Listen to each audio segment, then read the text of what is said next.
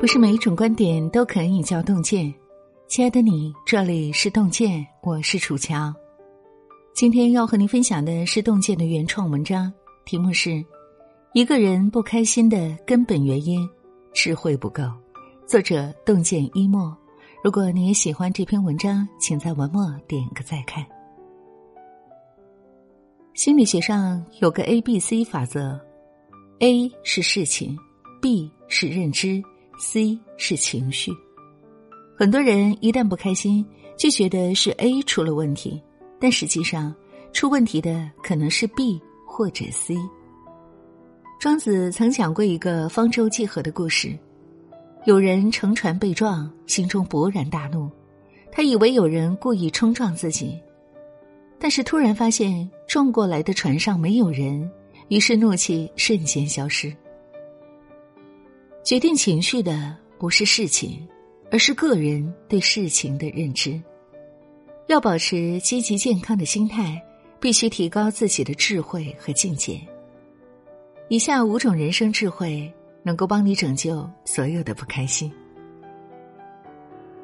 成长智慧，把人生当成一场修行。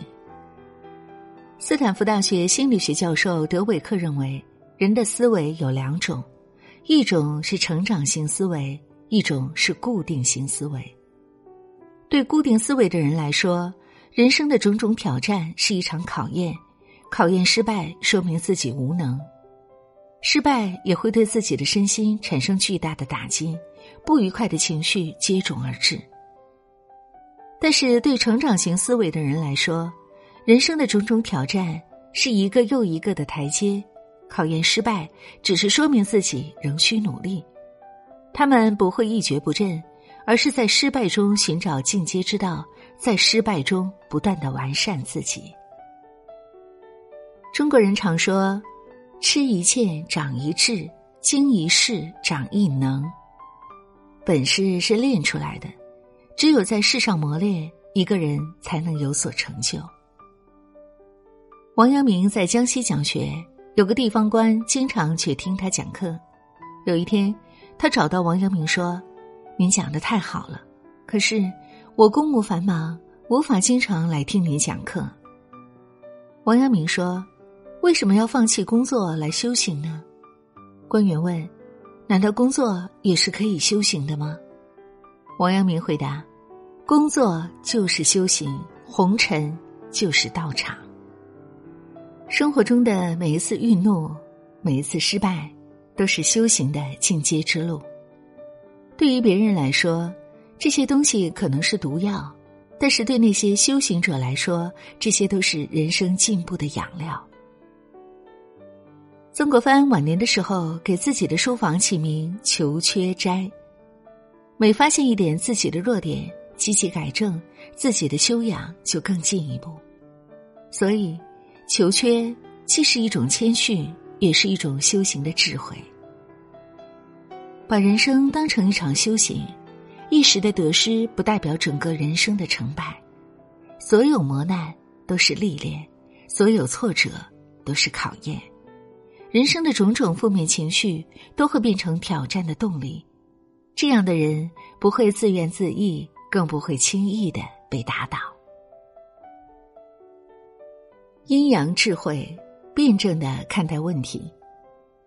《写心赋》里有这样一句话：“孤阴不生，独阳不长。”万物都具有阴阳两面，人生的福祸好坏，在一定条件下都可以相互转化。有人因祸得福，有人破福成祸。明代初年。大将郭德成因为醉酒失言得罪了朱元璋，被迫落发为僧，远离庙堂。后来朱元璋大肆屠戮功臣，几乎无人幸免，但郭德成却因此逃过一劫。清代曾国荃攻破南京城，平定太平天国，本来是天大的功劳，但他却因此得意忘形，放任官兵劫掠，贪婪无度。最终物意沸腾，被迫革职还乡。老子说：“美之与恶相去何若？”在圣人眼里，美与丑、好与坏，其实差不了太多。二者彼此对立，却又彼此转化。好事中总是隐藏危机，坏事中总是蕴含机遇。真正聪慧的人都有辩证思维，从不局限于事情的一面。他们得意时不猖狂，失意时不沮丧。面对人生的得失起落，内心波澜不起，安稳平和。转弯智慧，不要一条路走到黑。古人说：“心随路转，路则长宽。”人生之路不只有一条，没必要一条路走到黑。懂得顺势转弯，人生才能柳暗花明，豁然开朗。明代三才子之首的杨慎，在大礼仪事件中触怒皇帝，被贬云南。仕途无望，于是他转而著书，在云南三十年，博览群书，著书四百余种，整个明代无人能出其右。山中宰相陶弘景年轻时仕途不顺，屡遭打击，心灰意冷之后，主动辞官。因为酷爱道家学说，便改行做了道士。陶弘景遍访名山，编撰整理道家典籍，最终创立茅山宗，成一代宗师。《易经》讲：“曲成万物而不移。”天地万物都是迂回而曲折的，人生之路也不例外。遇到那些注定行不通的路，切莫一味的钻牛角尖。要知道，条条大路通罗马，懂得变通，学会转弯，人生之路才能越走越宽。极简智慧，尽量减少自己的欲望。叔本华说：“人受欲望支配，欲望不满足就痛苦，满足了就无聊。人生如同钟摆，在痛苦和无聊之间摇摆。”在叔本华看来。快乐只在欲望满足一瞬间，其他时间不是无聊就是痛苦。佛说，众生皆苦，人生世间苦是必然，甜是偶然。想要摆脱痛苦和无聊，必须要减少自己的欲求，对于自己能力之外的欲望尽量戒除。月薪五千，不要幻想豪车别墅，妄念不除。一个人终生都会活在痛苦之中。对于自己能力之内的欲望，也要尽量减少。毕竟，一个人的欲望不加遏制，只会越来越大。一旦超过了一个人所能满足的极限，灾难也就到了。商纣王从一根象牙筷子开始，一步步走到酒池肉林。未见摘星台，透支名利。各地诸侯造反，最终身死国灭。物质的满足终究会超出人的生理极限，但是精神不会。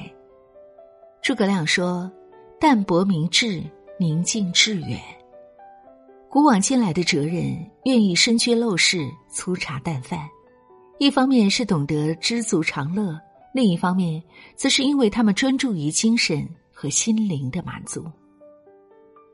庄子说：“天下有至乐无有哉？至乐无乐，至欲无欲。人生真正的快乐，不是来自欲望、名利，而是来自一个人的智慧和境界。当一个人可以在精神世界获得满足的时候，外在的物质也就很难成为他的牵绊了。破局智慧，做自己的旁观者。”当局者迷，旁观者清。人生这场局，一个人若是深陷其中，定然难以自拔。对于其中的恩怨得失，也就很难洒脱。苏轼一生不顺，从北到南，一路贬到海南岛，大半辈子都在漂泊的路上，但他却把人生过得像诗一样。这很大程度上源于他对人生保持了一种距离感。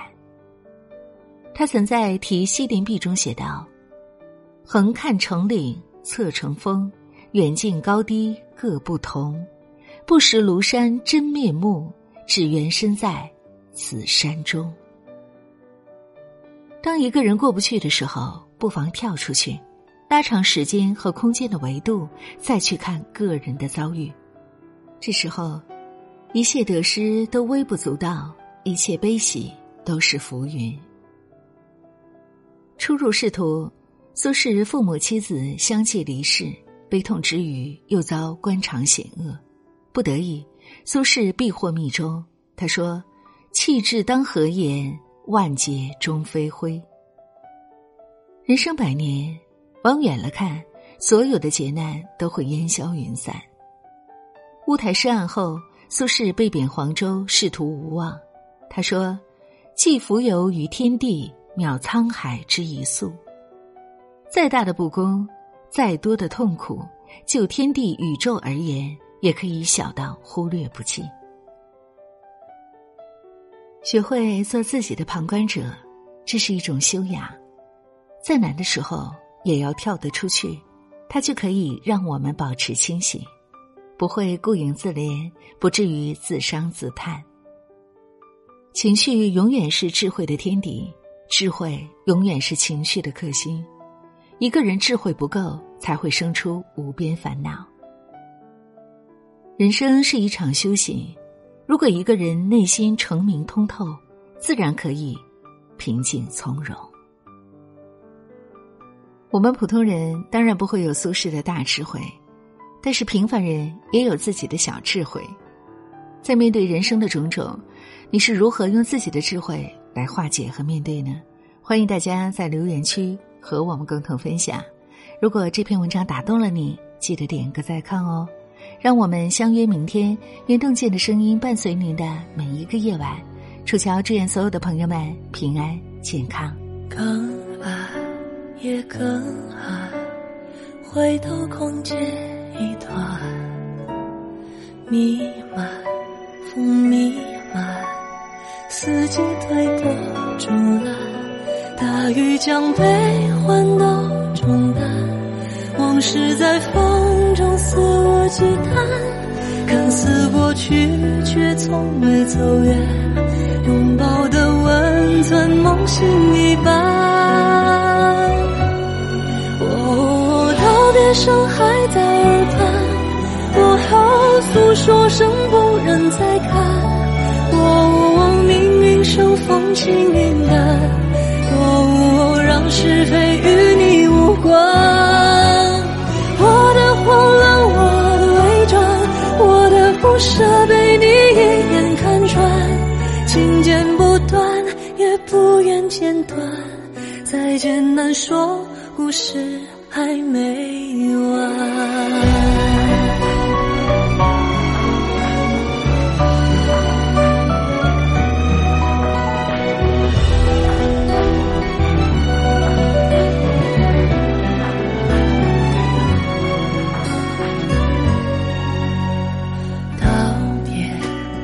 道别，汽笛声在呼唤，想念。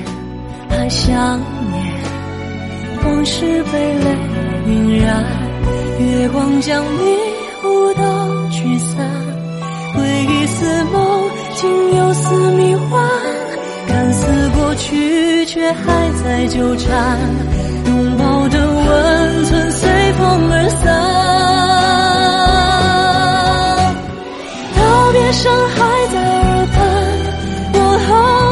说声不忍再。